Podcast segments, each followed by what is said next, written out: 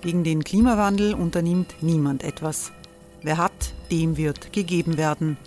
Und Frauen verdienen weniger. War ja immer schon so. Man ärgert sich und macht weiter. Was aber, wenn nicht? Wir haben eine Idee. Die Falter Arena macht die Bühne frei für Menschen und Projekte, die das Land verändern. Mein Name ist Eva Konzett. Ich leite das Politikressort im Falter. Und am Sonntag, den 26. Mai, veranstalten wir im Wiener Stadtsaal die nächste Falter Arena. Mit dabei unter anderem der ehemalige Politiker und Neosänger Matthias Strolz, Theresa Imre von Markter, Sonja Jöchtel von Love Politics oder Kari Ochsner von Ochsner Wärmepumpen. Machen statt jammern. Wir schauen uns an, wie das funktionieren kann. Kommen auch Sie vorbei. Alle Informationen und Tickets finden Sie unter falter.at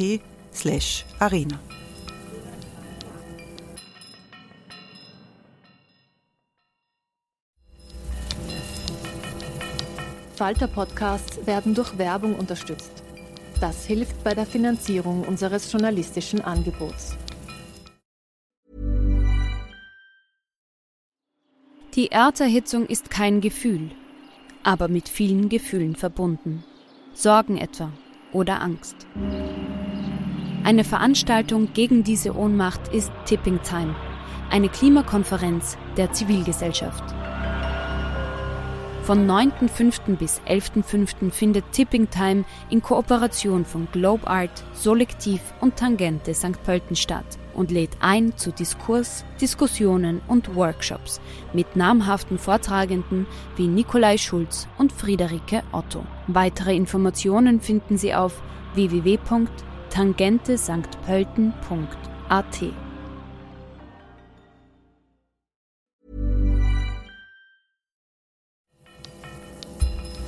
Falter Radio, der Podcast mit Raimund Löw.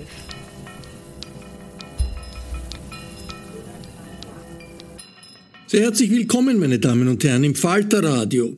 Matthias Strolz über die Fouls des Sebastian Kurz. So titeln wir das folgende Stück Zeitgeschichte, passend vor dem Nationalfeiertag. Der ehemalige NEOS-Chef Matthias Strolz bietet, zehn Jahre nach der Gründung seiner Partei, exklusive Einsichten. Sebastian Kurz war immer exzellent informiert, da kriegst du fast die Paranoia, resümiert Matthias Strolz. Genau vor zehn Jahren, am 27. Oktober 2012, hat Strolz die NEOS gegründet. Falter-Redakteur Benedikt Narodoslawski hat Strolz zum großen Jubiläumsgespräch gebeten, das wir Ihnen nun in zwei Teilen präsentieren. Strolz spricht in dieser Sendung nicht nur über seine Zeit bei den Neos vom Aufbau der Partei bis zu seinem Abschied aus der Politik, sondern auch über die ÖVP und das System Kurz. Beides kennt er aus nächster Nähe. Für die Volkspartei hat Strolz einmal selbst gearbeitet, bevor er sich von ihr entfremdete. Mit Sebastian Kurz und der damaligen Präsidentschaftskandidatin Irmgard Gries wollte Strolz später als NEOS-Chef eine eigene Wahlplattform gründen. Die Verhandlungen mit Kurz sind gescheitert. Im ersten Teil seines Berichts erzählt Strolz sehr persönlich von der Gründung der Neos, die alles andere als leicht war und ihn aufgrund politischer Interventionen an den Rand der Privatinsolvenz brachte. Und er erklärt, warum er Sebastian Kurz einst bewundert hat, in ihm heute aber einen gefährlichen Lügner sieht und was er Kurz bei einem Abschiedsessen gesagt hat. Benedikt Narodoslawski, der mit Strolz gesprochen hat, berichtet zuerst, wie die Neos überhaupt entstanden sind. Bevor es losgeht, erzähle ich Ihnen im Schnelldurchlauf die Gründungsgeschichte der Neos, um dem Gespräch einen historischen Rahmen zu geben. Angefangen haben die Neos bei Matthias Strolz und seinem Drang nach einer politischen Erneuerung. Schon Mitte der 2000er Jahre hatte sich der damalige Unternehmer und Berater mit Menschen aus dem bürgerlichen Umfeld getroffen, um in einem Wiener Café namens Eulennest über eine neue Art der Politik zu philosophieren. Mit dabei war damals schon ein Manager namens Veit Dengler. Mit ihm hat Strolz viele Jahre später, Anfang 2012, im Helenental 40 politische Menschen zusammengebracht. Das war damals ein bunter Haufen aus ehemaligen Wählern der Grünen, der ÖVP und der Liberalen, die auf der Suche nach etwas Neuem waren. Die Gruppe ging damals in eine Art Klausur und heraus kamen die Neos, die offiziell am 27. Oktober 2012 gegründet wurden. Die damaligen Gründer hatten den Anspruch, das Land zu verändern. Neos ist schließlich auch ein sogenanntes Kofferwort, eine Abkürzung für Neues Österreich.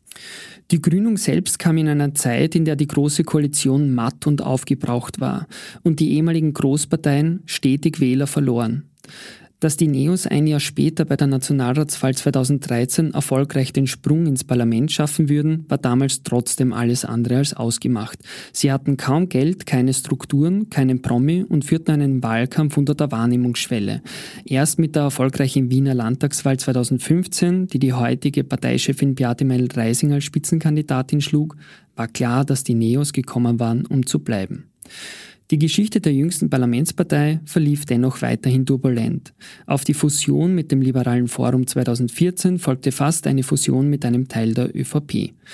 Der damalige NEOS-Chef Strolz führte 2016 geheime Gespräche mit dem damaligen Außenminister und ÖVP-Shootingstar Sebastian Kurz und der ehemaligen Präsidentschaftskandidatin Irmgard Gries, um eine gemeinsame Wahlplattform zu planen. Das Projekt scheiterte und der Nationalratswahlkampf 2017 wurde für die Neos erneut zum Kampf ums Überleben. Heute stehen die Neos bei 8%. Sie sind mit 15 Mandataren die kleinste Fraktion im Parlament. Am Anfang unseres Gesprächs habe ich stolz gefragt, warum es gerade in den letzten zehn Jahren so viele neue Parteigründungen gegeben hat, von den Neos, dem Team Stronach über die Liste Pilz und MFG und schließlich die Bierpartei, deren Chef Dominik Vlasny gerade beim Präsidentschaftswahlkampf einen Erfolg gefeiert hat. Ja, Parteien wurden immer gegründet. Also es gibt ja über 1000 Parteineugründungen seit 1975.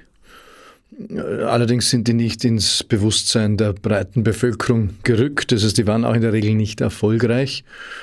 Ähm, jetzt ist es halt so, dass äh, das Alte in seinem Marodieren und Sterben markanter Platz macht. Also das Alte stirbt, das Neue ist noch nicht vollumfassend da und ich denke, dass einige dieser neuen Bewegungen auch Teil des Neuen sein werden. Das heißt, wir sind aus einer Vogelperspektive betrachtet in einer Umbruchsphase, die Jahrzehnte dauert für unser Land. Wir kommen aus der Zeit des rot-schwarzen Machtkartells, war keine klassische Demokratie westlichen Zuschnitts, sondern ein Machtkartell, hochfunktional.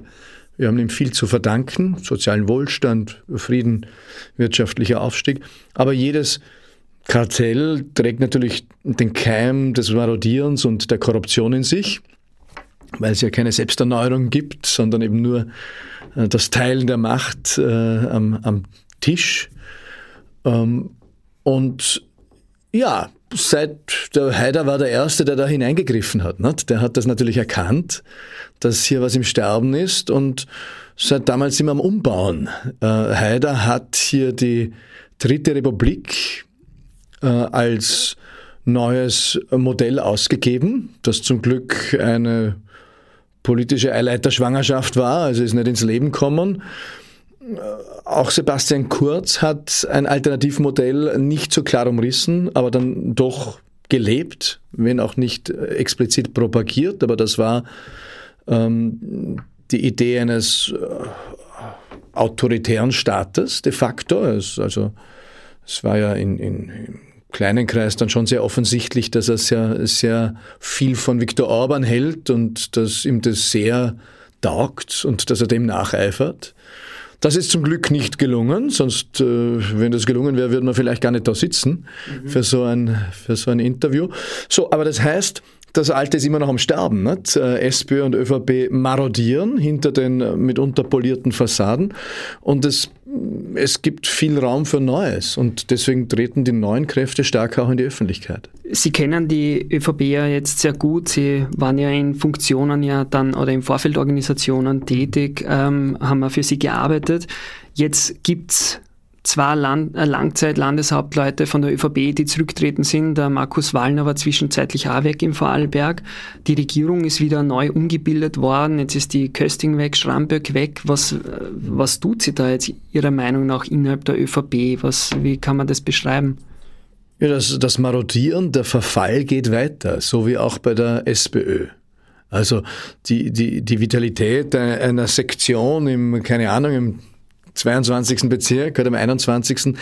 die war schon mal größer. Oder umgekehrt gesprochen, äh, sie war noch nie so mau wie jetzt. Und das heißt, beide ehemaligen staatstragenden Großparteien haben für sich noch keinen Weg gefunden, äh, sich zu erneuern, an, an Haupt und Gliedern, um ein äh, für die christlich-demokratischen ein, ein Sprachbild des Zweiten Vatikanums zu, be zu bedienen.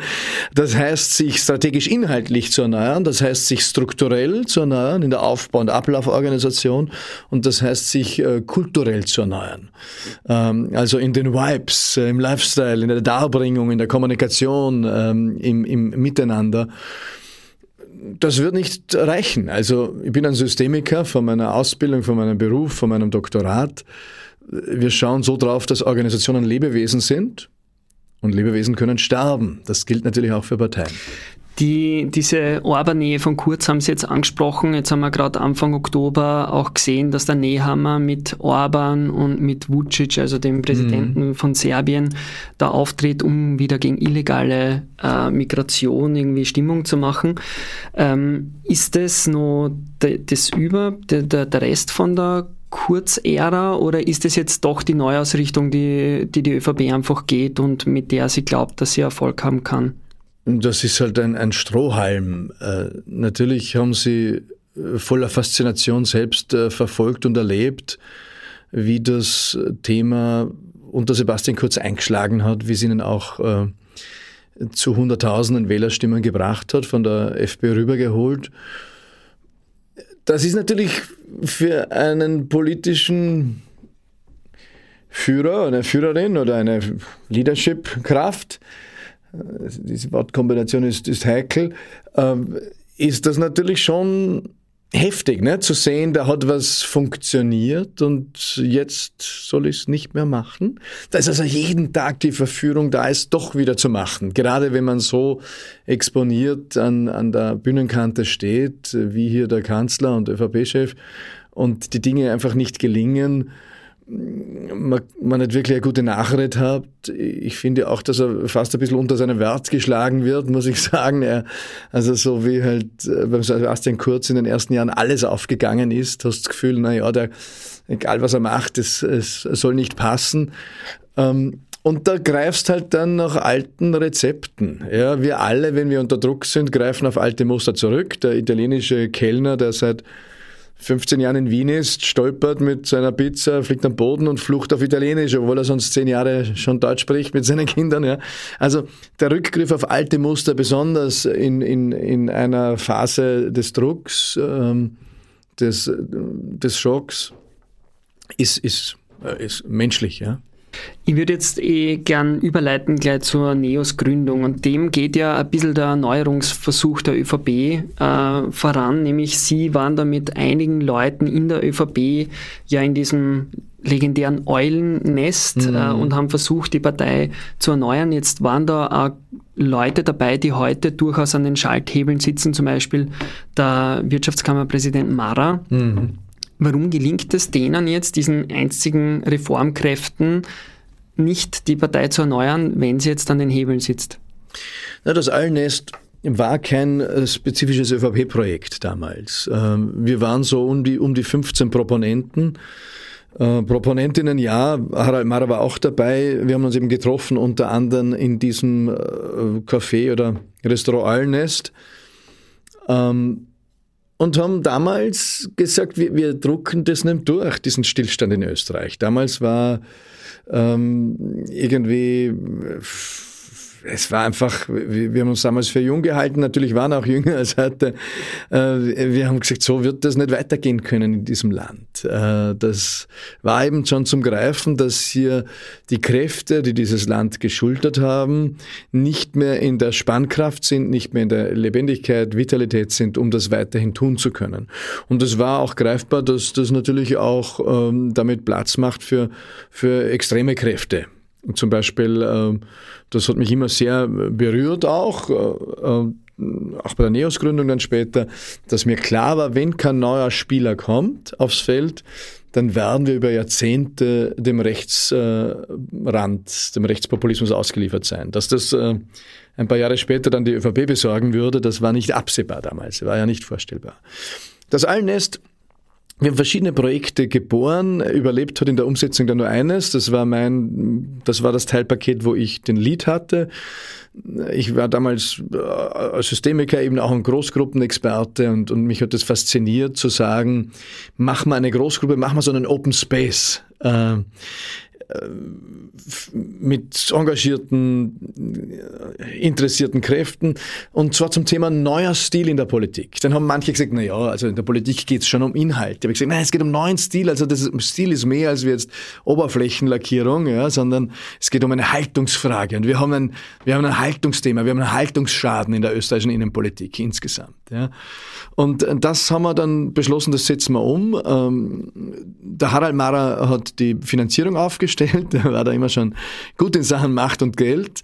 Ähm, wir haben uns die, die, die, die Königsvisas engagiert, das waren mit die besten Experten am Markt für, für Großgruppen. Ähm, und ich habe dann am Schluss, mir ist ein bisschen die Luft ausgegangen, wir hatten da gerade äh, das dritte Kind unterwegs. Und äh, ich, ich habe dann irgendwann die Projektleitung abgegeben an den Josef Lensch, mhm. äh, späterer Neos Lab Direktor. Äh, er hat der Geschäftsführer für, für the, the Innovation in Politics Institute in Deutschland. Ähm, und ja, dann haben wir 120, 130 Leute gehabt in Linz. Äh, in einem Spital, äh, zur, also in Räumlichkeiten eines Spitals zur Verfügung gestellt und wir haben uns dem gewidmet, eineinhalb Tage, die haben sich das alles selbst bezahlt. Mhm. Und wir haben gesagt, die Ergebnisse dieses Open Space wollen wir allen Parteien zum Geschenk machen. Als erstes werden wir zur ÖVP gehen, der stehen wir am nächsten, aber allen Parteien. Der ÖVP haben wir das auch vorher schon gesagt, das war spannend. Die haben dann darauf so reagiert, dass sie die Geschäftsführerin hingeschickt haben für ein paar Stunden oder die ist gekommen. Ich glaube nicht in der Haltung, wow, was passiert da, obwohl ich sie gekannt habe damals, die Michi Molzes, sondern in der Haltung, sind die gefährlich? da rotten sich 130 junge Leute zusammen, die irgendwie Potenzial haben. Dann haben die festgestellt, na, die wollen ja Geschenk machen. Gefährlich können die nicht sein. Also es ist dann dort auch nichts so Homogenes rausgekommen, dass es überlebt hätte. Und ich habe auch für mich empfunden, erstens habe ich ja die Kraft nicht gehabt, den Lied durchzuziehen, war mit, mit einfach äh, unternehmerischen Themen beschäftigt, aber auch vor allem mit familiären. Um, ähm, und habe daraus viel Learnings mitgenommen, nämlich mir war völlig klar 2011 dann, als äh, Veit Dengler und ich die ersten 15 Leute einladen wollten, die dann 40 geworden sind. Es muss schon eine gewisse Homogenität haben mhm. in der Energie, sonst, äh, sonst bekommt es keine Form. Also es war ein wichtiger Zubringer damals, ja. Springen wir da jetzt gleich mal rein. Also das gehört ja so zu diesem Gründungsmythos, dieses Standard-Interview, das Sie gegeben haben. Und das war ein Doppelinterview mit dem Josef Ostermeier, dem damaligen SPÖ-Staatssekretär. Und er hat da so diesen Satz gesagt, naja, der Matthias Strolz redet lieber über Politiker und will es ja selbst nicht machen, so ungefähr. Mhm. Ähm, war das tatsächlich so der Anstoß der Parteigründung? Basiert das sozusagen wirklich auf Zufällen, solche Parteineugründungen? Nein, das war der Schlusspunkt meiner Buchtour. Ich habe damals ein Buch geschrieben. Mitschuld war auch Erhard Busseck. Erhard Busseck hat äh, im Jahr davor mich eingeladen, ähm, die Birgit Fendel vom ORF und mich in seinem Buch Was haben wir falsch gemacht mit seinen Altersweggefährten ein, ein gewisses Mehr Culpa oder ein kritischer Blick zurück und er hat gesagt, er möchte ganz zwei junge Perspektiven drauf haben. Ich habe seit Jahren ehrenamtlich mit ihm gearbeitet und er mit mir äh, in Alpbach beim Europäischen Forum und er hat mich eingeladen und ich habe dann das Schlusskapitel geschrieben und da habe ich gemerkt, bumm, äh, das berührt mich. Ähm, auch, auch, äh, da habe ich meine Liebe zum Schreiben, auch zum Publizieren entdeckt und dann bin ich auf diesen Verlag zugegangen, Kremer Scheria, habe gesagt, ja, mir, ich habe da einfach, ich spüre, da will was raus bei mir. Und ich habe dann das Buch geschrieben, warum wir Politiker nicht trauen und was sie tun müssten, damit sich das ändert. Mit dem bin ich auf Tour gegangen, als No-Name, äh, also in manchen Bundesländern waren. Also der Auftakt war massiv, da habe äh, haben wir eingeladen, der Verlag und ich. Die Corinna Milborn hat es moderiert und wir hätten eingeladen den, äh, den Sepp Bröll. Ich habe gesagt, Sepp, du musst mir, du kommst zweimal im Buch vor, aber nicht immer nur ganz positiv. Und äh, du, ich hätte gern das Finanzministerium für die Präsentation. Wir haben kein Geld, äh, aber wir hätten nicht gerne ein Podium. Das machen wir. Und er war ehemaliger Finanzminister. Genau, er war damals ÖVP-Chef und Finanzminister. Das war aber genau in der Woche, als er Thrombose hatte. Äh, das heißt, wir waren im Finanzministerium, 250 Leute, war ein Riesenauflauf. Die Eva Klawischnik war mit am Podium, dann der Landwirtschaftsminister, aus dem Burgenland, dessen Namen ich jetzt. Pelakovic. Pelakovic ist eingesprungen für den Sepp Bröll. So, wir haben das diskutiert und dann bin ich auf Tour gegangen. In manchen Bundesländern waren es kleine Gigs mit 20 Leuten. Vorarlberg war zum Beispiel viel. Abschluss war das im Keller des ähm, Museums für moderne Kunst, das Standard-Interview. Das heißt, die Energie in Form gebracht habe ich durch das Buch wahrscheinlich. Also jedes Buch, vor allem die, die allein schreibst und nicht nur jetzt einen Beitrag machst, für mich war jedes Buch schon ein Stück weit auch so äh, wegdefinierend, dass, dass es eine neue Etappe in meinem Leben eröffnet hat. Ich sortiere mich dann, ähm, ich komme in große Klarheit und daraus erwächst der Wunsch dann auch in Aktion zu gehen. Also der Mensch reift ja im Dreischritt erleben, begreifen, gestalten. Weil manche sagen ja, warum? Du hast ja vorher auch was gewählt. Warum braucht es eine neue Partei? Oder warum jetzt mit, mit 40 Jahren? Ja, es ist nicht zu erwarten, dass ein 17-Jähriger sagt, ich gründe jetzt eine Partei. Das ist eine Mammutaufgabe. Oder ich gründe eine Partei mit, eine Mammutaufgabe, die nie alleine machen kannst. Ähm, das ist eine Lebensphasenentscheidung auch. Und du musst erst was erlebt haben.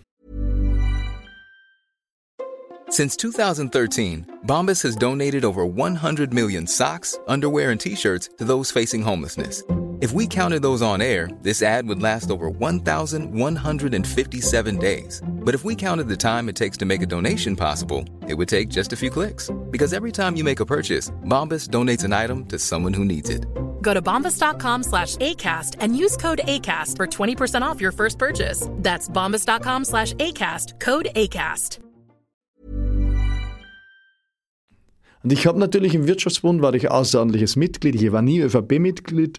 Gab es auch äh, 2001 ein, ein, kleines Scharmützel mit dem Stab vom, äh, von Wolfgang Schüssel, weil ich ihn öffentlich kritisiert hatte. Und dann haben mich die eigentlich immer als nicht ausreichend loyal eingestuft. Mhm. Ne? Aber Sie haben für Aber im Wirtschaftsbund war ich sehr, äh, sehr tief drin und, mhm. und war außerordentliches Mitglied. Ähm, und ich habe viel gesehen. Und dann habe ich begriffen, habe auch begriffen, Alter, das, das geht ja nicht aus für mich. Äh, zum Beispiel Bildungspolitik, wie sie von der ÖVP gemacht wird, äh, geht es aber auch nicht aus für die jungen Menschen, idealerweise. Ja? Ähm, geht sie auch nicht fürs Land aus, so wie SP, ÖVP beieinander sind. Erleben, begreifen und dann erwacht der Wunsch des Gestaltens. Und da war das Buch immens wichtig. Veit Dengler habe ich beim Allnest kennengelernt, 2007. Also insofern, mhm. ähm, das war ein Weggefährte vom, eigentlich aus ÖH-Zeiten vom Harald Mara. Der war in der ÖH-WU.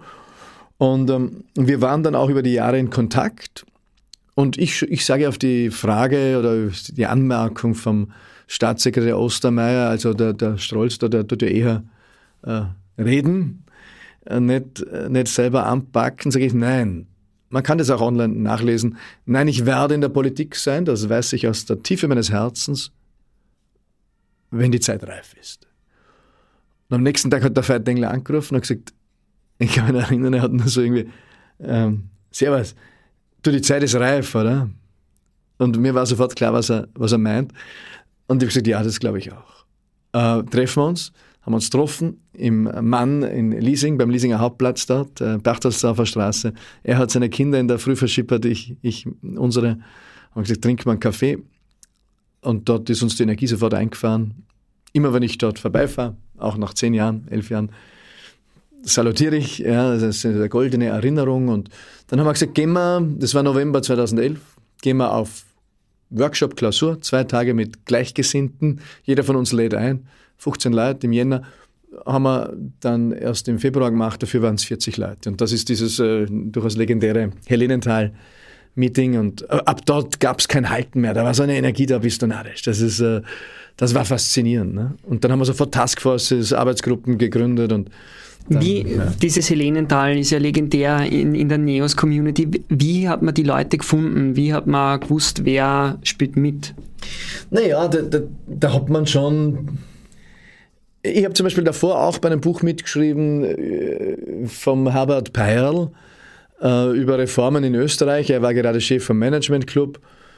Ähm, da zum Beispiel der Geschäftsführer vom Management Club. Äh, der war so einer, den, man ansprechen konnte, ja, äh, weil er auch publiziert hatte.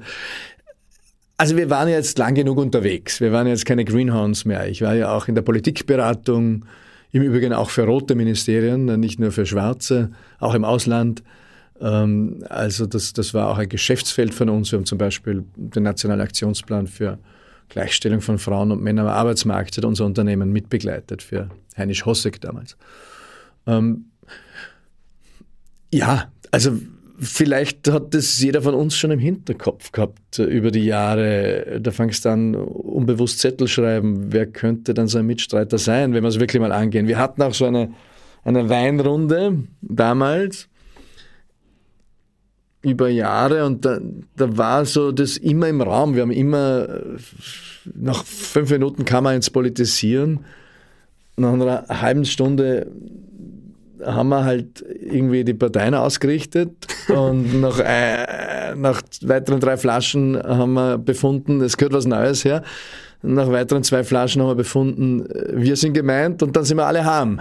Und am nächsten Tag mit einem schweren Kopf ins Bergwerk, wieder jeder. Und das hat irgendwann auch einmal ein bisschen was Unwürdiges gekriegt für mich. Ne? Du kannst nicht immer nur, und so habe ich es auch meiner, meiner, meiner Frau natürlich erläutert, weil, weil die, ehrlich gesagt, es wird kein Stein auf dem anderen bleiben, das wird alles umdrehen in unserem Leben. Und, und natürlich kannst du als Partnerin sagen, muss das sein? Mhm. Müssen nicht, aber müssen schon eigentlich, weil äh, ungelebtes Leben vergiftet.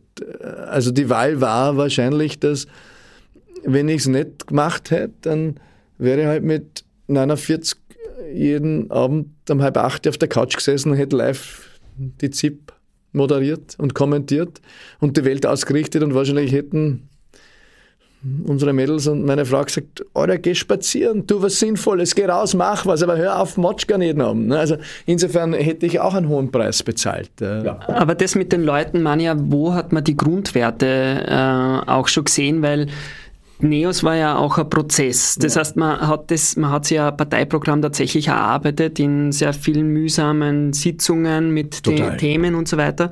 Woher hat man gewusst, wer schon so das Mindset hat? Also wir haben waren so übergeordnete Werte. Die Werte, wir haben das, wir waren natürlich auch Experten. Also so, wir haben so wie wir einen Markenprozess aufgleisen würden für ein Unternehmen, eine Non-Profit-Organisation, die uns dafür keine Ahnung 50.000, 100.000 Euro gibt, so haben wir das mit uns selbst gemacht. Wir haben unter den ersten 40 Geld gesammelt, haben unseren ersten Mitarbeiter eingestellt, also auch Organization Building. Wir sind aber auch bei den ersten zwei Tagen natürlich hinein, haben gesagt, wir müssen uns darauf verständigen unsere Kernwerte. Wir müssen uns verständigen auf ein gemeinsames Leitbild, auf eine Vision. Das haben wir alles in den ersten zwei Tagen gemacht. Und da sind natürlich Vorarbeiten dabei gewesen, unter anderem von Ferry Thierry, der ja auch, äh, der auch im Umfeld der ÖVP im Bereich auch äh, Homo-Gleichstellung aktiv war, im liberalen Eck der ÖVP. Ähm, der Ferry war also sehr aktiv, äh, war aber nicht sehr offen aktiv, weil er ja auch eine Public Affairs Agentur hatte und das hat sich ein bisschen ausgeschlossen. Ähm, und der Veit äh, war auch klar, dass er irgendwo liberal-bürgerlich ist. Wir wollten aber nichts Liberales gründen, sondern äh, es war ein Value-Based Organization Building Ansatz, so, so, wie wir ihn auch international studiert haben. Ich habe ja viel gesehen, also mhm. ich habe von Tischlerei bis aber können Sie äh, das umreißen? Was waren so, so die... Die Kernwerte, die, ja. ersten, mhm. die ersten vier Kernwerte, die wir definiert haben, die bis heute halten, sind zwei stilistische Werte. Das war ein völliges Unikum für Parteien, weil auch Politologen uns gesagt haben, das sind keine Werte für Parteien. Also, naja, für eine neue Bewegung vielleicht schon. Ne? Sie kommen eigentlich aus der personenzentrierten Psychotherapie, aber ist egal, wo sie herkommen. Die Frage ist, tragen sie? Und die sind Wertschätzung und Authentizität, weil wir das Gefühl hatten, diese zwei Werte fehlen in der österreichischen Politik. Und sie fehlen heute mehr denn je. Es sind ja die Parteien kaum mehr gesprächsfähig untereinander. Und äh, die Wertschätzung äh, auch gegenüber der Politik ist abhanden gekommen, aber auch die Wertschätzung der Politik sich selbst gegenüber. Ja, ähm, also wir sind da nicht voll flächendeckend erfolgreich, ne? aber wir haben die Bedürfnisse der Zeit erkannt, glaube ich. Äh, Authentizität im Sinne von, äh, das haben wir damals vielleicht vorausgeahnt. Heute ist das erfolgreichste Politikgeschäftsmodell weltweit, sowohl in Demokratien als auch in Diktaturen, die Lüge als Standardinstrument, hemmungslos alltäglich angewandt, kombiniert mit grandioser Professionalität, mit Partialgenie möglicherweise noch und äh, mit ganz viel Geld. Das ist Bolsonaro, das ist Donald Trump, das ist Johnson, das ist äh, ähm, auch natürlich äh, Orban, Viktor Orban, das ist äh, Putin ähm, und äh, Sebastian Kurz war auch diese Variante, nur die weltweit eleganteste Ausgabe davon, dass man es kaum erkannt hat, weil es so elegant gemacht war und so high-end. Ähm, und ja, Authentizität heißt natürlich auch nicht lügen. Dann gab es zwei inhaltliche Kernwerte, die inhaltliche Stifter waren. Wir sagen, jedes Thema, das kommt und wir uns inhaltlich der Programmarbeit widmen, werden wir diese zwei inhaltlichen Stifter fragen. Nämlich, das war die Eigenverantwortung und die Nachhaltigkeit. Also es kommt Bildung daher, frage ich die Nachhaltigkeit, was sagst du zur Bildung? die sagt, naja, wir müssen zum Beispiel sprachliche Frühförderung forcieren, ja, weil äh, wir haben natürlich eine Chancenungerechtigkeit, äh, gerade auch bei Kindern äh, von bildungsfernen Schichten, auch äh, mit Migrationshintergrund. Äh, was sagt die, was sagt die Eigenverantwortung? Naja, wir sollten, wir sollten zum Beispiel ähm, Schuldirektoren nicht mehr nach Parteibuch bestellen wie die letzten 70 Jahre, sondern nach der Frage, was hast du für inhaltliche Vision für die Schule und was willst du umsetzen? Ähm, und so haben wir alle Politikfelder durchdekliniert. Wir haben am Anfang diskutiert, wollen wir nur zehn Punkte machen, die umsetzen und wieder gehen. Wir haben diskutiert, wollen wir nur ein Thema, Single-Issue-Partei. Aber wir waren so inhalts äh, fast besessen, dass wir Full Range gemacht haben. Also eine Full Range Partei wir haben zum Zeitpunkt der größten Komplexität 120 parallel laufende Arbeitsgruppen gehabt in Österreich. Jeder hat natürlich für sich befunden, wir sind gerade am wichtigsten Teil dran. Also die große Aufgabe war, das immer wieder zusammenzubinden. Wir haben äh, bis ähm, zum Wahltag Ende September 2013 insgesamt 13 Großgruppenklausuren, das was andere Parteitage nennen und möglicherweise nur einmal in zwei Jahren haben, haben wir 13 davon gehabt. Entweder eintägig oder zweitägig, am Anfang mit 40 Personen, am Schluss dann mit 300 Personen und mehr. Also es war Wahnsinn. Wir haben Millionen von Stunden in den ersten zwei, drei Jahren, je nachdem wie man es rechnet, kommen wir auf zwei bis äh, vier Millionen Stunden. Nur für Contententwicklung, mhm. Ehrenamtliche. Mhm. Und äh, dann hat ja natürlich auch der Parlamentsclub mit äh, Hauptamtlichen, mit Angestellten inhaltlich hineingearbeitet und die Partei mit einem kleineren Team. Aber war schon sehr komplex. Und daran scheitern natürlich auch die allermeisten Parteien. Also wir hatten dann für den ersten Wahlkampf, weiß es nicht genau, also 1,5 äh, Millionen. Wir haben ja dann nach einem halben Jahr Verhandlungen mit 30 verschiedenen Feldern begonnen. Also wir haben zwei Vereine gegründet. Einen Parteivorbereitungsverein, der hat einen technischen Namen bekommen. Den hat uns das Innenministerium dann auch äh, zuerst verboten. Da haben wir die Paranoia ausgefasst, dass sie uns irgendwie insgesamt verbieten wollen. Das glaube ich aber nicht im Nachgang. Und einen, äh, einen Verein Österreich spricht, wo wir sofort mit Aktionen in die Öffentlichkeit gegangen sind. Und ich war in beiden der, der Vorsitzende. Ähm, und da haben wir zum Beispiel gemacht, so saubere Hände, eine, eine Stand-up-Demo vor dem Parlament oder haben mit äh, systemischen Aufstellungen die Sentimentstrukturen in Österreich vermessen, öffentlich. Im Haus der Industrie zum Beispiel haben wir so Veranstaltungen gemacht. Ähm, also durchaus breit ausgeholt. Aber das war dann schon im Nachgang von diesem Treffen von ja, Helenenthal. Das war schon in der Umsetzung. Genau. Ja, Und dem, wenn wir nochmal ganz kurz dort im Helenenthal bleiben, ich habe einmal die Geschichte gehört, dass, dass es auch so war, dass sie die Leute aufgestellt haben, wen habt ihr früher mal mhm. gewählt und dann war die eine Hälfte schwarz und die andere Hälfte grün oder so. Mhm. War das so die politische Schnittmenge in etwa? Ja, das ist uns passiert. Wir, wir wollten natürlich dann auch, also wir haben rasch Zustrom bekommen von Menschen. Ähm, wir haben ja auch dann schon der Uwe Trummer, späterer Neos äh, Steiermark-Chef, der hat in der Arbeitsgruppe da im Helenental schon gesagt, wenn wir Formate gesucht haben für Kommunikation, wie werden wir größer, der hat gesagt, ja, wir machen sowas wie Tupperware-Abende. Und wir haben alle gesagt, was, was, was, soll, was heißt Tupperware-Abende? Naja, wir, wir machen sowas wie halt, ja, die organisieren sich das selbst und wir kommen, ohne Plastikschirr, mit Politik, mit unserem Programm. Das haben wir gemacht noch. Also wir haben, äh, das war extrem erfolgreich, Neos Tapperabend. Ähm, das war so erfolgreich, das war dann auch in den ersten Zeitungen, dass wir relativ zügig dann äh, von der Rechtsanwaltskanzlei Schönherr äh, vom Tupperware-Konzern aus Delaware, USA, einen Brief bekommen haben, wir sollen das unterlassen. Sie haben gehört, wir nutzen ihren Namen. Und das ist heute der Neos at Home Abend. Aber wir sind aus jedem Neos at Home Abend rausgegangen, erstens mit Geld, wir haben immer Geld gesammelt, außer bei Pressekonferenzen, sonst immer. Es war ein bisschen nervig, weil meistens ja dieselben Leute da gesessen sind. Ja, also wir haben da jeden, jeden zweite Woche immer selber eingezahlt. Nicht? Und jeder halt, wie er können hat. Und, und dann irgendwann war halt einmal der erste Spender auch da mit 10.000 Euro. Ja, hurra die Gams. Und wir haben alles offengelegt. Und ähm, wir haben dann, als wir so 250 Leute waren bei einer dieser Workshops, Klausuren, äh, Mitgliederversammlungen, dann später haben wir eine Aufstellung gemacht, eben wer kommt woher, wer hat was früher gewählt. Und da waren eigentlich drei Lager. Ein Drittel, das stärkste Drittel hat Grün gewählt früher, der, der ersten 250 Neos. Ähm, fast gleich groß war das Drittel der ÖVP-Wählerinnen. Und ein Drittel waren Liberale, ein bisschen SPÖ, Wechselwähler. Mhm.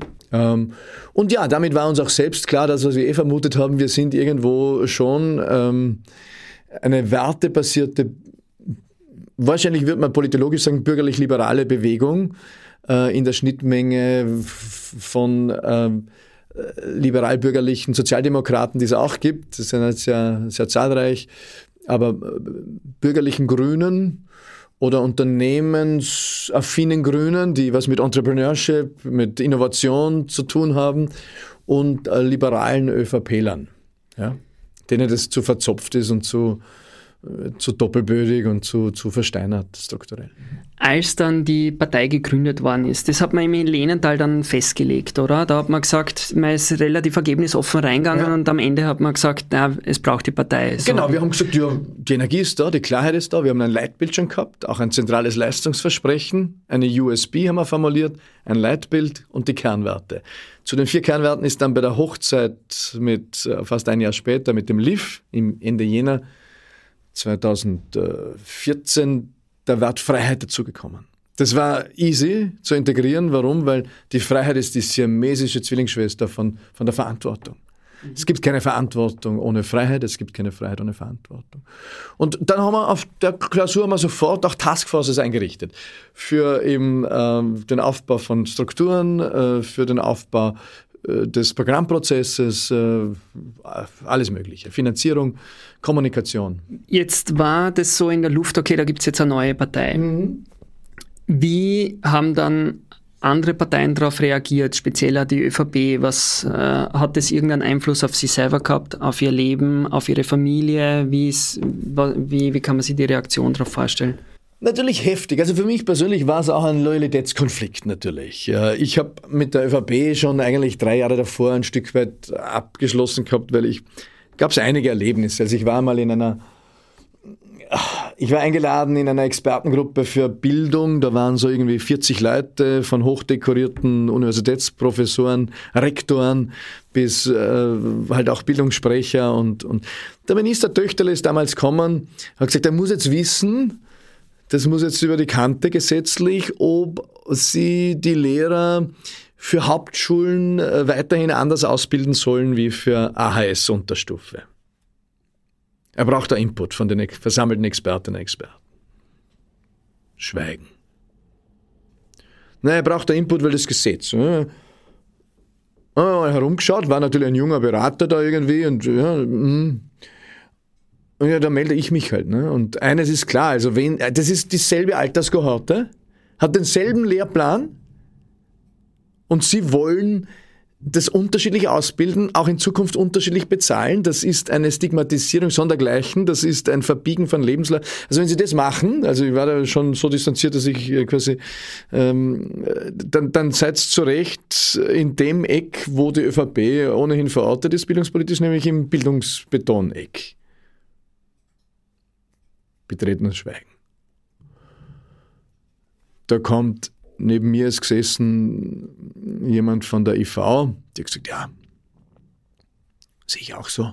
Sehen wir auch so, aber ich kann ja nichts sagen. Dann ist kommen ein zerknütteltes Papier, das war vom Vertreter der Wirtschaftskammer, sehen wir auch so, aber wir haben einen gehabt vom Präsidenten.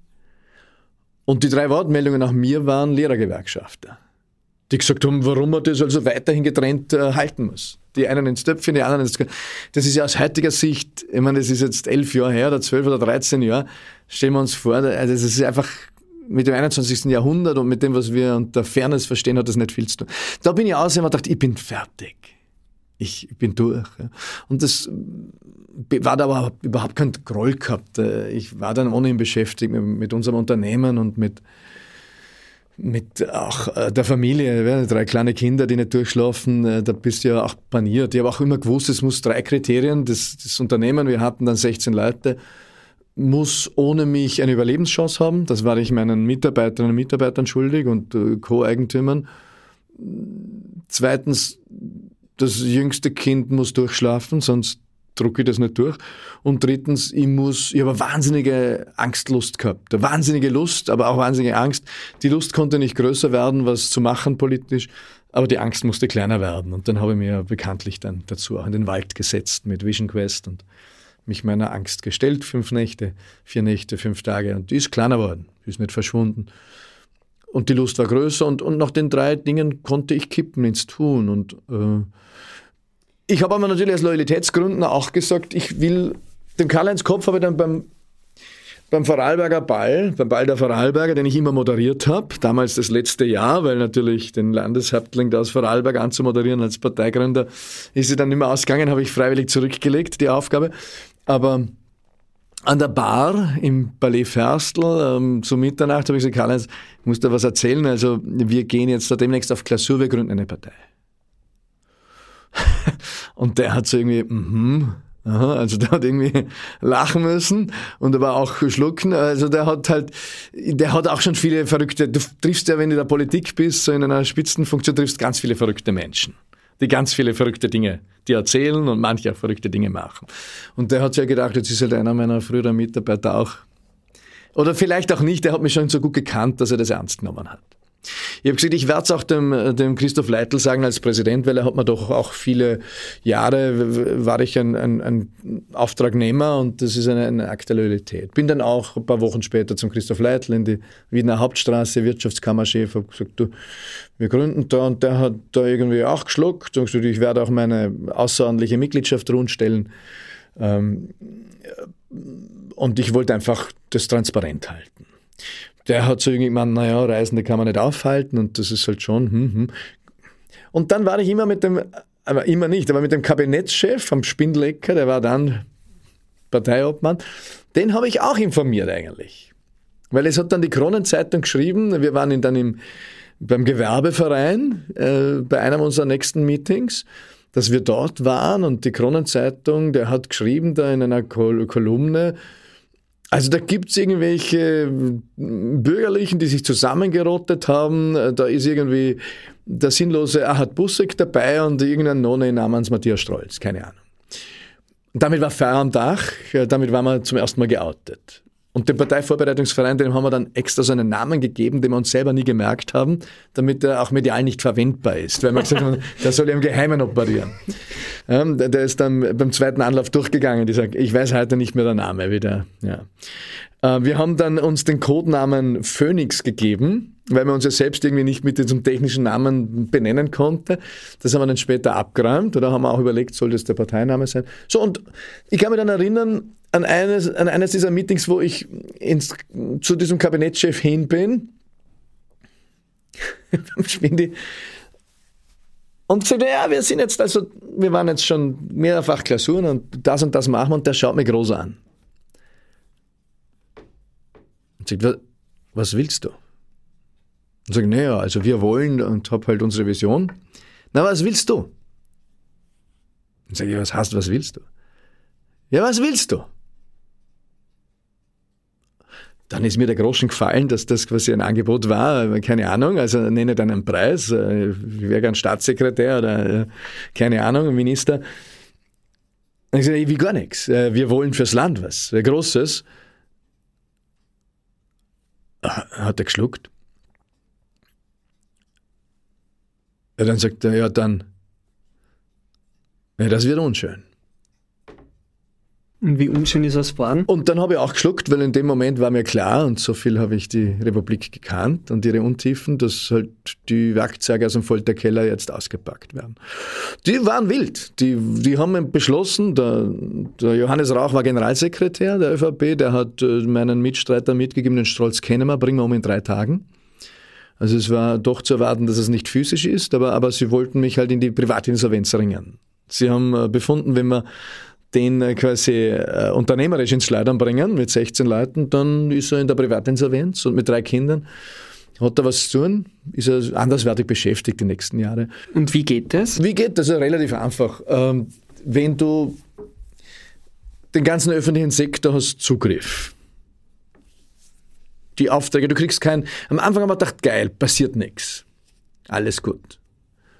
Nach drei Monaten war mir klar, scheiße, es passiert nichts. Also du kriegst nicht ein Standardschreiben, Arschgesicht, ja, da, jetzt, da, sondern es, da kommen einfach Dinge nicht mehr, werden nicht mehr verlängert. Ich kann mich erinnern, zum Beispiel der Abteilungsleiter aus der Wirtschaftskammer gesagt, er findet das großartig und geil und wenn er da eine Weisung kriegt von oben, da wird er dagegen halt nichts. Das ist natürlich, aber das war mal klar. Also Ministerien, Kammern, das, das war ja völlig klar. Aber man muss auch sehen, der Wirtschaftsbund hat natürlich 100.000 Mitglieder, wenn es stimmt, am Papier. Das ist also ein Fünftel der österreichischen Unternehmerschaft.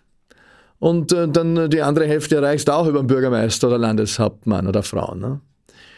Das heißt, das heißt, Ihnen sind tatsächlich Aufträge dann ja, sukzessive noch weggebrochen. Wir haben ein echtes Problem gekriegt, wir konnten dann Gehälter nicht zahlen. Ich habe zu diesem Zeitpunkt schon die Geschäftsführung abgegeben gehabt, weil ich meine Hände frei haben musste. Und dann bin ich zu meiner Hausbank und äh, habe gesagt, ich muss äh, zuschießen, weil schlussendlich können wir nicht zahlen, weil ich äh, hier auf Politiker mache oder Politik. Und die gesagt, ja, mach mal. Wir haben ja Hypotheken von dir. Wir können dich und deine Familie aus dem Haus hauen, wo ihr wohnt. Ihr habt ja haben Hypotheken gehabt von 400.000, hätten uns aushauen können. Mach mal, kommt. Ja, kommt das Geld nicht. Gierig, kommt das Geld nicht. Es war der erste schon vorbei, wir konnten nicht zahlen. Ich kann nicht zahlen, ich brauche das Geld. Dann, äh, dann kommt ein Zweizeiler.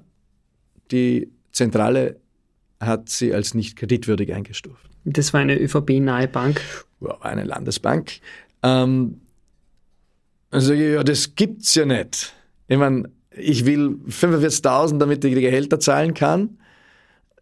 Ihr habt Hypotheken von 400.000. Das ist ja nicht, äh, das ist ja in der Sache, ja, da war nichts zu reden. Alle anderen Banken haben das auch so gesehen. Und dann äh, zum Glück ist äh, mein Trauzeuge eingesprungen. Der hat gesagt, das findet er brutal. Und ja, meine Schwester hat mir was bombt. Und so habe ich halt Geld ausgeliehen, damit das Unternehmen überleben kann. Veit Dengler hat äh, relativ rasch innerhalb der ersten Monate eine Steuerprüfung bekommen. Von dem wollten sie über 100.000 Euro weil er irgendwas falsch gemeldet habe. Der hat über vier Jahre prozessiert, hat am Schluss keinen Euro bezahlt. Wir haben dann alle Spender offengelegt. Da konnte sein eine Lehrerin aus Niederösterreich. Am Anfang haben wir alle offengelegt. Gab es keine Grenze, wo du optieren konntest für Anonymität. Später haben wir eine Grenze eingeführt, eben deswegen, weil wenn eine Lehrerin 100 Euro gespendet hat, dann war es äh, höchstwahrscheinlich, dass der Bürgermeister angerufen hat und gesagt hat, hey, was der Vogel, oder wie? Wir haben dann, als wir Unterstützungserklärungen gesucht haben. Das war tatsächlich so. Ja, war so, ja. War so, ja. Ich würde sie nicht erzählen, die können mich auch alle klagen, haben sie nie gemacht. Also äh, Johannes Rauch oder wer auch immer. Äh, die Banken, äh, also das, äh, ich erzähle es nicht zum ersten Mal. Ja, ich will auch keine Mitleidsmarsch. Ich will nur sagen, ähm, wir wollen ja da was lernen über Zeitgeschichte bei diesem Podcast und dann erzähle ich halt, wie es war da sind Leute aufs Gemeindeamt gegangen, wollten unterzeichnen, Unterstützungserklärung für die Kandidatur dieser neuen Bewegung. Manche sind heimgeschickt worden, den Zettel gibt es bei uns nicht. Andere, einer hat mir angerufen und gesagt, musst du dir vorstellen, haben sie zu mir gesagt, bist du nicht der, bist du nicht der Opa da von, von, von der Mieze, die einen Kindergartenplatz braucht? Ein anderer hat gesagt, na, nehmen Sie den Zettel noch einmal mit Das besprechen Sie am besten in zwei Wochen, haben Sie da eh die Bauverhandlung. Besprechen Sie es dort noch einmal. Solche Sachen. Primarbestellungen. Leute, die bei uns dabei waren und so weiter, ja, die, die man gesagt hat, ja, wir wünschen keine politische Agitation. Ähm, also oft ist es so durch die Blume gesagt worden, dass natürlich alle gewusst haben, was Sache ist, aber dass du es mitschneiden kannst und das vor Gericht nicht hält. Unternehmerinnen und Unternehmer sind natürlich von Landeshauptleuten nachbetreut worden. Also sie müssen schon wissen, wenn sie hier hineinsteigen, dass wir uns da halt schwer tun mit ihnen. Ne? Das, äh, was ja auch dann klar ist, was das heißt für, für Unternehmen, die, die im öffentlichen Bereich ja, aktiv sind. Ja. Waren Sie irgendwann an einem Punkt, wo Sie gesagt haben, ich schmeiße einen Hut drauf, das zahlt sich einfach nicht aus, das ist, das ist einfach too much? Nein, nicht vor 2015. 2015 gab es diesen Punkt. Nein, 2013 war ich in einer wahnsinnigen Energie. Ich habe immer gewusst, wir sind im Parlament. Auch als die Zeitungen geschrieben haben, die 1%, die haben keine Chance. Herbert Beil haben wir dann diskutiert, kommst zu uns, gehörst eigentlich zu uns, der war bei Magna Europe damals Manager. Ehemaliger Landesrat der Steiermark genau. von der ÖVP. Ein liberaler Kopf, ähm, toller Kerl. Große Sympathie mit uns. Wir hatten eben gemeinsam auch ein Buch geschrieben, mitgeschrieben gehabt. Der Herbert Beil wollte, äh, der, der, der Stronach wollte ihn immer als, als Spitzenkandidat. Äh, wir waren ja auch beim Frank Stronach dann, haben gesagt, hey, Sie haben was, was wir nicht haben, wir was, was Sie nicht haben. Und er hat mich irgendwie angeschaut oder uns, sagt, was, was, was, habe ich? So ja, zum Beispiel Geld. Ne? Ähm, und, und, was haben Sie? Ein Programm zum Beispiel. Nicht? Ah, er hat auch jetzt fünf Typen da beauftragt. Also der hat gleichzeitig mit uns begonnen. Er hat am Anfang gesagt, er will aussichtsreiche junge politische Projekte fördern. Am Schluss hat er sich als Spitzenkandidat und Parteichef äh, auserkoren. Ich glaube, er hat in dieser Phase rund 40 Millionen Euro ausgegeben für dieses Abenteuer und ist natürlich eingegangen, weil, weil, weil er das völlig falsch eingeschätzt hat und weil, weil du diese Millionen ehrenamtlichen Stunden nicht aufwiegen kannst mit Millionen. Aber er war erstens einmal medial erfolgreicher und zweitens äh, auch bei der Wahl dann erfolgreicher als die Neos. Ja, das ähm, tut auch weh. Ja. Herbert Bayerl hat auch gesagt, ja, ihr habt keine Chance, ich bin ein alter Fuchs, also ihr braucht entweder 5 Millionen oder ein Promi. Dann sage ich, ja, Promi, deswegen sind wir jetzt, da rufen wir an bei dir, die 5 Millionen haben wir noch nicht, müssen wir halt suchen und wir kommen auch mit einer Million durch. Ja. Wir legen zu Tausenden zusammen und wir haben schon die ersten Spender, die uns 10.000 Euro überwiesen haben. Eben mit dem Ergebnis, dass halt die alle nachbehandelt wurden von der ÖVP. Ähm, auch mit Erfolg dann vom Sebastian viele abgeworben wurden. Auch insgesamt das Erneuerungsversprechen Richtung 2017 wurde uns ja abgejagt äh, von Sebastian Kurz. Sehr kunstvoll, muss man auch anerkennen. Äh, die handwerklichen äh, Fähigkeiten waren grandios von seinem Team und ihm. Und der neue Stil war beim Sebastian zu Hause, nicht bei uns 2017. Wir haben gerudert wie die Wilden, das war ja meine zweite Wahl. Das war noch schwieriger als 2013. Das war, das war Brutalität. Okay, der, ihr habt es mir eigentlich für später vorgenommen, aber ähm, zwar sieb, also 2016 wollten Sie ja das Erneuerungsprojekt mit dem, mit dem Kurz machen, den Sie ja sehr stark heute kritisieren. Mhm. War das damals nicht schon auch absehbar, wohin die Reise geht? Äh, und hat er Sie geblendet oder waren Sie da ähm, ein bisschen von der Macht sozusagen, äh, weil man hat gewusst, er zieht, mhm. er ist jetzt der, der kommende Star. Ähm, haben Sie da gedacht, das wäre eine leichte Möglichkeit, mit an der Macht zu naschen? Nein, das lief anders. Also Sebastian Kurz und ich, wir kannten uns. Äh, Sie waren ja sein Rhetoriktrainer. Trainer, er war in zwei äh, Workshops, die ich geleitet habe. Also insofern wäre ich von tausenden Menschen Trainer, weil über die Jahrzehnte früher natürlich viele Menschen in meinen Workshops waren oder wie auch immer. Ähm, aber ja, ich kannte ihn und ich habe ihn sehr geschätzt als Staatssekretär. In unserem Unternehmen haben wir damals das größte Projekt, war ein nicht gewinnorientiertes, nämlich das sogenannte Start-Stipendienprogramm für Kinder mit Migrationshintergrund, begabte, engagierte Kinder. Da hatten wir fast eine Million Spendengeldern drin. Und ich habe gesagt, ich will das auch nicht gefährden. Äh, wenn die uns umbringen wollen, die soll, das Projekt soll nicht mit untergehen. Wir haben das auch damals ausgegliedert in einen Verein. Haben Sebastian Kurz damals zum Beispiel zum Schutzschirmhang dieses, äh, dieser, dieser Geschichte gemacht. Das hat er auch gerne gemacht. Äh, Wir haben Role Models für gelungene Integration hier gefördert äh, und jungen Menschen Chancen äh, eröffnet.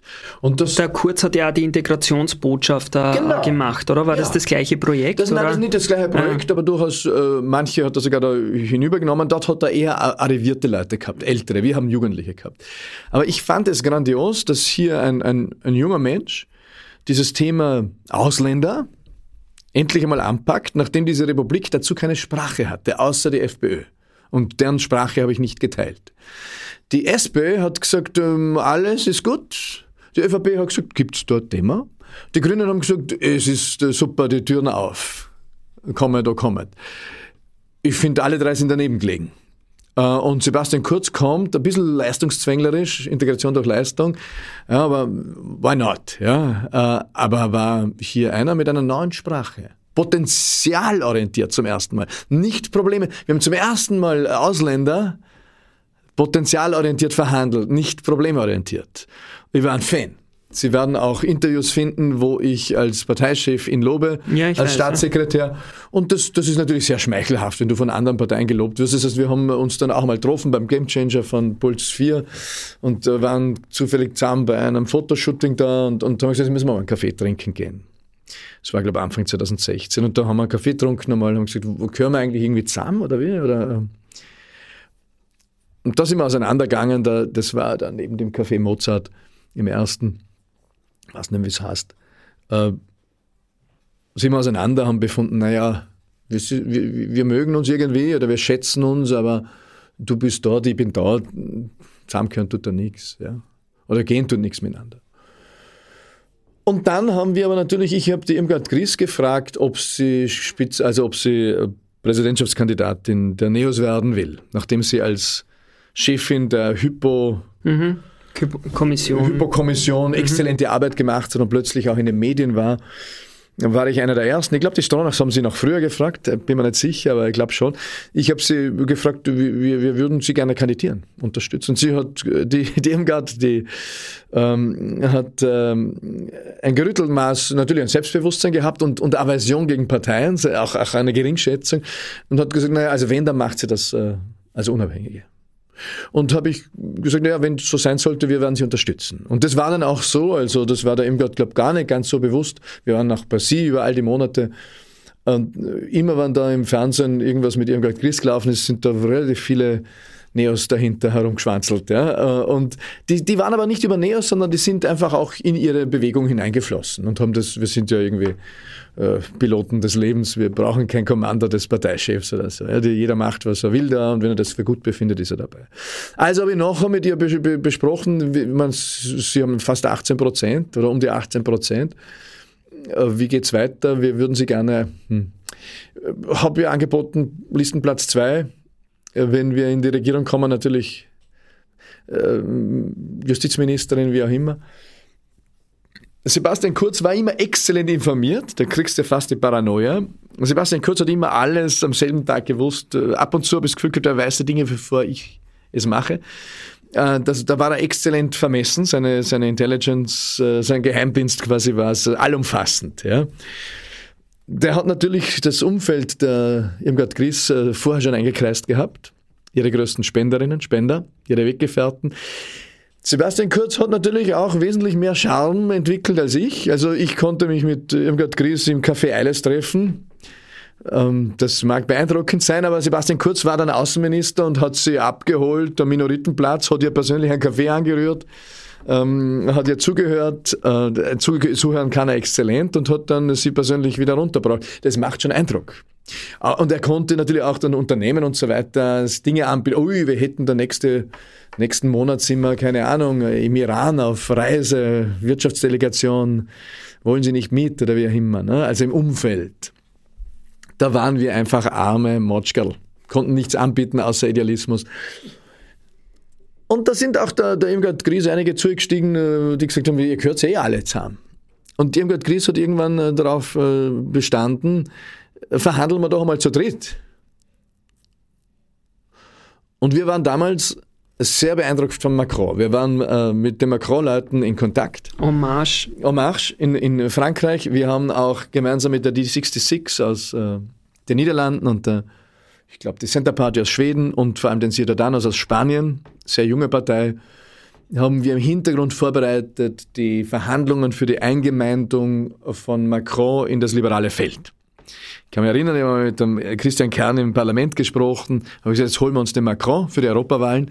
Sagt er, na, er kommt gerade aus Paris, äh, hat mit Macron äh, Abend gegessen oder äh, jedenfalls gesessen. Der kommt zu uns. Sozialdemokraten. Sagen, nein, nein, der, der kommt zu uns. Ne? Und wir, wir bereiten das schon länger vor.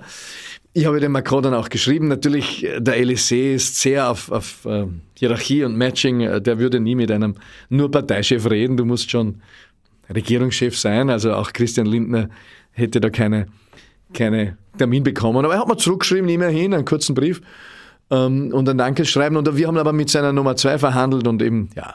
Und, und auch seine Wahlkampfmethoden etc. hat uns fasziniert. Und, und hier eine breite Allianz zu formen, das hat mich dann schon angesprochen. Also das war dann schon ein, uh, ein Animo ist da in mir aufgestiegen. Und da haben wir zu dritt verhandelt. Von uns Neos kamen eigentlich die ganzen Inhalte, mehr oder minder. Wir waren inhaltswütig wie immer, haben da 100 Reformpakete für Österreich aufgetischt. Und was ist von den anderen beiden gekommen? Ja, die Irmgard-Krise war wichtig, auch als Kit irgendwie, weil sonst, ja, und, aber die Irmgard hat ja in dem Sinn kein eigenes Feld gehabt, die hat ja keine Organisation gehabt. Die hätte natürlich äh, Potenzial gehabt für, für die Wahlbewegung. Aber jetzt, die hat keinen Apparat gehabt. Sie hat halt mitgedacht, äh, und, und war da sehr wichtig auch in diesen Gesprächen. Und äh, von der ÖVP-Seite gab es noch drei, vier Reklamationen auf der Inhaltsflanke. Damals schon ist er, gerade in diesen Monaten ist er dann auch gekippt. Mir war das nicht unrecht, weil ich fand, dass Neos in der Migration, Integrationsfrage zu naiv war in diesen Jahren. Ich konnte aber hier nicht intervenieren als Parteichef, weil, weil das, ähm, ich habe einfach die Hände zu voll gehabt. Du musst schon, wenn so ein kniffliges Thema angehst, das sehr polarisiert innerhalb der Partei, musst du dafür Zeit haben, äh, Macht haben, äh, wahrscheinlich auch Geld haben. Äh, alles hatten wir nicht, die Macht hatte ich vielleicht, aber die musste darauf verwendet werden, dass wir überleben. Weil die Grünen haben ja, die sind 83 gescheitert beim Einzug, 86 mit konsolidierten, zusammengelegten Listen eingezogen und dann waren es bis zur Ankunft von Van der Bellen eigentlich ein Prekariat. Sind immer an der Grenze der 5% herumgekrabbelt. Also das hat uns auch gedroht, 20er da herumzukrabbeln und immer mit der Gefahr, dass du rausfliegst. Und ja, aber irgendwie war klar, Irgendwann im Sommer 2016 sind wir dann selber auch, mein Vorstand, den habe ich punktuell informiert, die waren da sehr kritisch. Ähm, ja, aber natürlich, wir, wir haben es dann einfach nicht äh, erblasen. Also irgendwann war, war für mich auch, ich habe es dann eh im Zentrum erzählt, also irgendwann stand äh, der Verdacht im Raum, dass er mich gängelt und beschäftigt und belügt. Irgendwann hat er selber gesagt, ich kann lügen, lügen können wir alle, aber das hat er so, in so einer Selbstverständlichkeit und Beiläufigkeit gesagt, dass ich halt im Bett gelegen bin, drei Nächte. und mir gedacht, okay, also da hat mir jetzt gerade, also wir sind, wir haben verhandelt am 23. draußen und stehen vor der Tür und sagen, Sebastian, was machen wir, wenn, wenn die Medien uns draufkommen? Und sagt er, ja, wir dementieren. So ist, ist in Ordnung mit dem Problem oder Einwand, ich kann oder ich will nicht lügen. Sagt aber, ich kann's. Und Sebastian Kurz ist ein extrem kontrollierter Typ. Ähm, das ist ihm ausgerutscht. Das war mir dann im Nachgang klar. Und natürlich hast du dann ein Echo im Ohr, sagst, okay, aber ich kann's, ich kann's. Hm, was heißt das für mich als Verhandlungspartner? Außer, dass wir alle lügen. Ne? Also ich, ich lüge auch, oute mich hier gelegentlich. Und ich glaube, es gibt keinen Menschen auf diesem Planeten, der nicht jemals gelogen hätte. Aber, aber die Lüge als Standardinstrument in der Politik, das verachte ich. Das versaut das Land. Das verachte ich.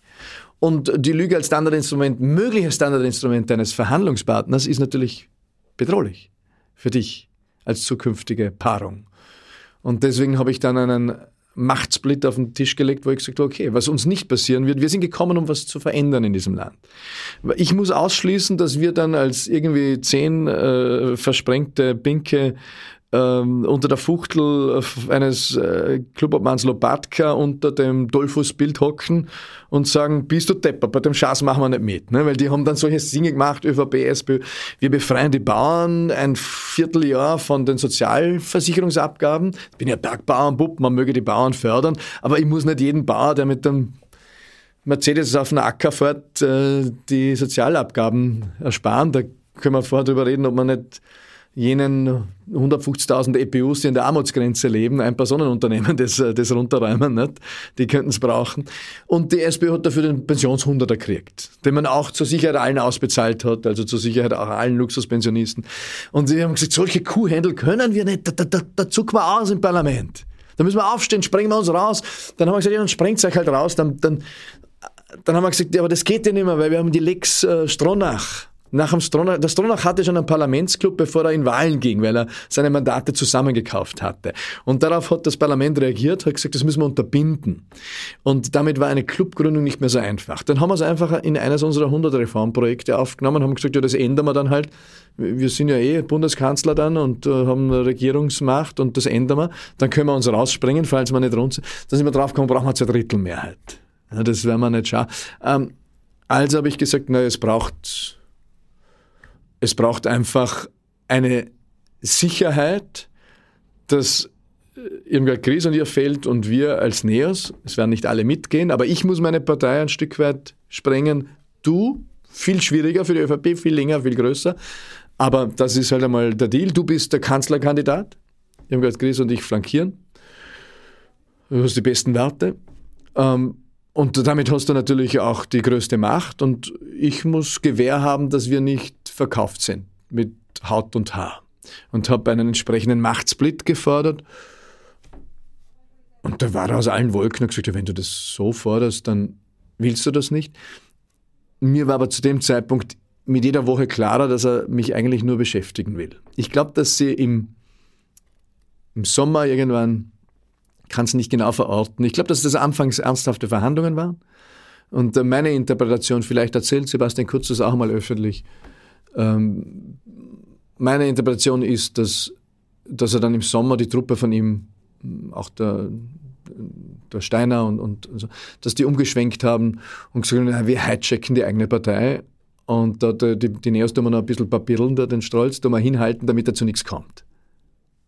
Und dann habe ich im Herbst das entsprechend abgebrochen. Und Sie haben auch gesagt, die Inhalte, die Sie da am Tisch gelegt haben, haben Sie dann äh, beim Erneuerungsprozess der ÖVP dann irgendwie gesehen? Ja, die, die Inhalte waren äh, erstens äh, vieles davon auch in, in, im Plan A vom Christian Kern. Christian Kerns Antrittsrede war ja eine durch und durch Neos-Rede. Da ist uns auch ganz anders, weil wir gedacht haben, braucht es uns da noch? Ne? Ähm, und natürlich vieles davon hat die, die, die türkise ÖVP einfach übernommen. Nicht, dass sie es nur im Ansatz umgesetzt hätten. Sie haben ja kein einziges Reformprojekt gemacht, außer die Zusammenlegung der der Krankenkassen, wo wir damals schon im Parlament vorgerechnet und gesagt haben, das ist eine Mogelpackung. Heute wissen wir, dass, dass es uns keine Milliarde gebracht hat, sondern hunderte Millionen gekostet hat. Ähm, das war uns damals schon klar, hat niemand hören wollen. Das war so glaubhaft inszeniert, dass wenn du ihn kritisiert hast, haben die Leute dir gesagt, du bist ja nur neidisch. Und wenn du gesagt hast, er hat aber bei 2017 hat er einfach das Gesetz gebrochen. Ähm, das war ein Wahlkampf, der war einfach illegal. Er, hat, er ist illegal finanziert. Und, äh, und äh, die Kanzlerschaft ist auf Gesetzesbruch gebaut. Weil er die Wahlkampfkosten. Ja, habe ich auch ihm gesagt bei unserem Abschiedsessen 2018. habe ich gesagt, Sebastian, du wirst das nicht überleben, politisch. Du wirst stolpern. Ja, schaut der Große und sagt, ja, denk an äh, Helmut Kohl. Der war unsinkable. Aber dann ist er gestolpert, einmal über Parteienfinanzierungsskandal und ein zweites Mal und dann war er weg. Und du hast viele Parteienfinanzierungsskandale. Die sind noch nicht öffentlich. Das sind Geheimnisse, aber, aber wir müssen auch bedenken, ein Geheimnis, das von mehr als fünf Personen geteilt wird, ist kein Geheimnis, sondern ist eine reine Frage der Zeit. Ähm, und, und ich werde es jedem Journalisten auch sagen, dass, dass, dass du illegal finanziert bist, folge dem, der Spur des Geldes und dass das glatter Gesetzesbruch ist. Und so sollte man keine Kanzlerschaft begründen, weil das ist ein schlechtes äh, Omen und äh, das gibt keine Kammerpunkte. Ja, und Mm, ja, nein, nein, nein. Ein paar Monate später ist er raus, hat gesagt, sie haben also doch das überzogen, es tut ihm leid, ist ihnen passiert, also um, um schlappe 5 Millionen, was erstens eine Lüge war, weil 5 Millionen überziehen kann da nicht passieren, das musst du planen. Zweitens eine doppelte Lüge war, weil natürlich die 12 Millionen auch gelogen sind. Es waren äh, 20 Millionen und mehr, behaupte ich. Die sind aber gut versteckt. Aber wenn du dann gegangen bist in die Öffentlichkeit und gesagt hast, ähm, erstens hat er gelogen, weil das war geplant, Zweitens hat er doppelt gelogen. Dann haben die Leute gesagt, ja, du bist ja nur neidisch und lass mal den armen Bur in Ruhe und lass ihn doch regieren und, und äh, nur weil ihr keinen Erfolg habt. Aber und warum sag, haben Sie den Einblick gehabt damals? Ja, das war zum Greifen, wenn ich, wenn ich die Stadthalle miete und da irgendwie, keine Ahnung, 10.000 Leute einpackt, dann ist einfach eine Million weg nämlich die erste von sieben. Und wenn ich das dann in jeder Landeshauptstadt mache und, und dann sind die anderen sechs Millionen weg. Und da ist halt extrem viel kriminell finanziert worden. Äh, auf manches werden wir draufkommen, auf die Mehrheit nicht.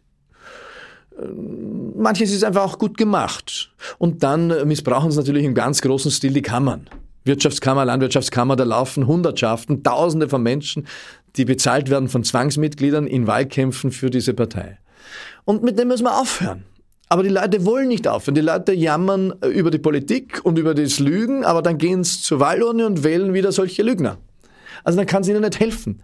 Ich war heute auf einer Podiumsdiskussion, äh, wo wieder geschimpft worden ist über die Politik und Politiker. Sage ich, wenn die Politiker scheiße sind, dann muss ja wohl die Wählerinnen und der Wähler scheiße sein, weil die haben das entschieden. Ja, also da muss man schon selbstkritisch sein, finde ich. Ja, und, und, äh, und was meinen Sie mit kriminell? Ja, kriminell, es ist einfach, wenn ich Millionen auf die Hand kriege und diese verwende, obwohl ich sie laut Gesetz nicht verwenden dürfte, ist das kriminell. Ähm, und die zweite Frage wäre, was hat das Gegenüber bekommen? Wenn wir davon ausgehen, dass jetzt nicht die Leute herumlaufen mit Millionen und ein bisschen random äh, die verteilen, sondern wenn man äh, die Mutmaßung anstellen könnte, dass für Geld auch was zurückfließt, und dann ist das natürlich strukturelle Korruption oder direkte offene. Möglicherweise. Ich kann es nicht beweisen, aber das liegt auf der Hand. Also, äh, dass wenn Geld unter der Hand fließt, das gegen ähm, die, die Beschreibung, die Selbstbeschreibung war ja, wir sind hier, hallo, wir sind die Hure der Reichen. Also wir, wir bringen Dienstleistungen gegen Bezahlung, das ist ja auch das Selbstbild. Das haben die ja natürlich mit einem äh, humoristischen Unterton, aber so haben sie sich selbst auch gesehen. Und wir wissen ja auch, äh, dass man sich eben, äh, dass sie auch Vermittlungsbüro waren für irgendwie treffen wir uns auf der Autobahnraststätte und besprechen meinen Steuerakt. Das ist ja so ein äh, Geschäftsmodell, das ein bisschen seltsam ist, oder? Sie hörten den ersten Teil des Gesprächs, das Falter-Redakteur Benedikt Narodoslawski zum zehnjährigen Jubiläum der NEOS mit deren Gründer Matthias Strolz geführt hat.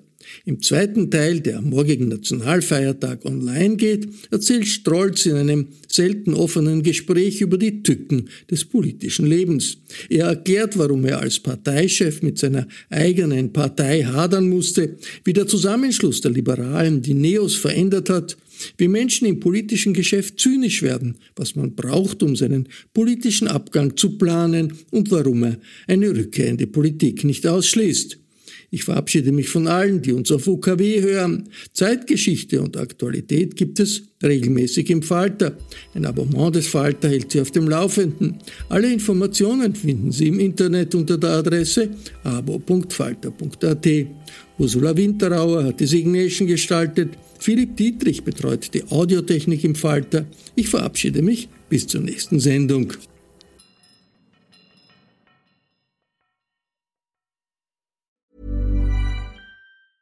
Planning for your next trip?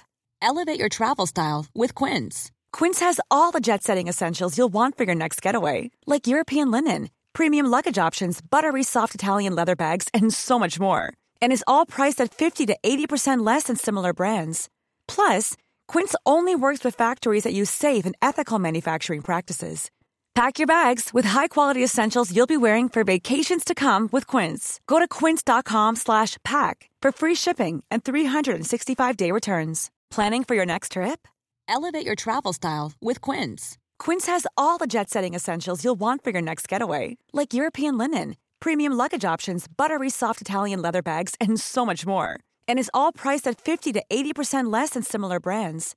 Plus, Quince only works with factories that use safe and ethical manufacturing practices. Pack your bags with high-quality essentials you'll be wearing for vacations to come with Quince. Go to quince.com/pack for free shipping and 365-day returns.